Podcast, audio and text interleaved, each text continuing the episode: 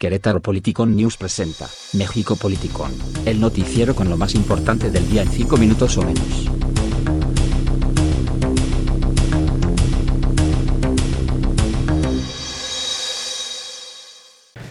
Bienvenidos a México Politicon, mi nombre es Jorge Pineda.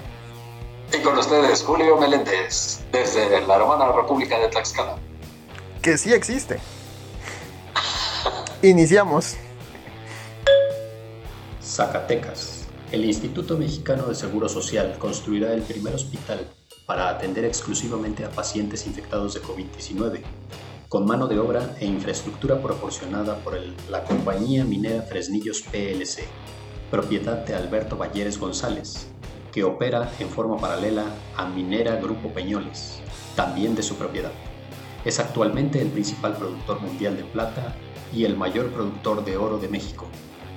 Actualmente, la minera no ha suspendido labores aún bajo la constante recomendación del gobierno federal, al igual que otras mineras que operan en el estado de Zacatecas, como las minas Tayagua y El Coronel, de Grupo Frisco, propiedad de Carlos Slim Helu, la mina San Martín de Grupo México, propiedad de Germán Larrea, las empresas Mina Madero, Mina Sabinas y Juanicipio de Grupo Peñoles de Alberto Valleres González y la mina Peñasquito de la estadounidense Newmont.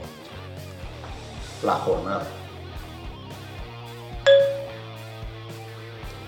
Más de 30 millones de desempleados en Estados Unidos desde el inicio de la crisis del coronavirus.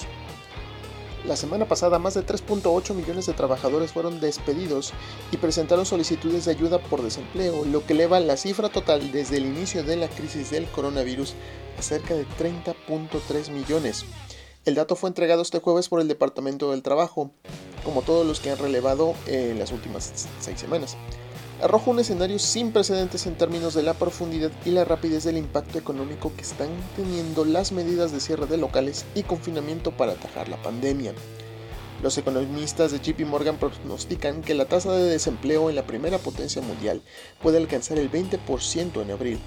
La cifra arrastró a Wall Street a territorio negativo, la Reserva Federal advirtió este miércoles que la economía verá una caída sin precedentes en el segundo trimestre en Estados Unidos y necesitará más ayuda que la que ha recibido hasta ahora, que han sido 3 billones de dólares para recuperarse. Así que si usted, amigo mío, es mojado o quiere irse a Estados Unidos a trabajar, no es el momento. Váyase a Canadá. Está más bonito y más limpio. Y la gente no está racista. La bancada del PAN en el Congreso de Querétaro presentó hoy una iniciativa que fue aprobada y prevé cárcel para quienes discriminen a funcionarios de emergencias o personal médico, así como a los pacientes con COVID-19 que rompan premeditadamente la cuarentena o bien contagien a otra persona.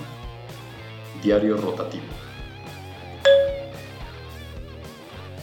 Y para ver la información, vamos a seguir con el COVID-19 senador Osorio Chong da positivo a COVID-19.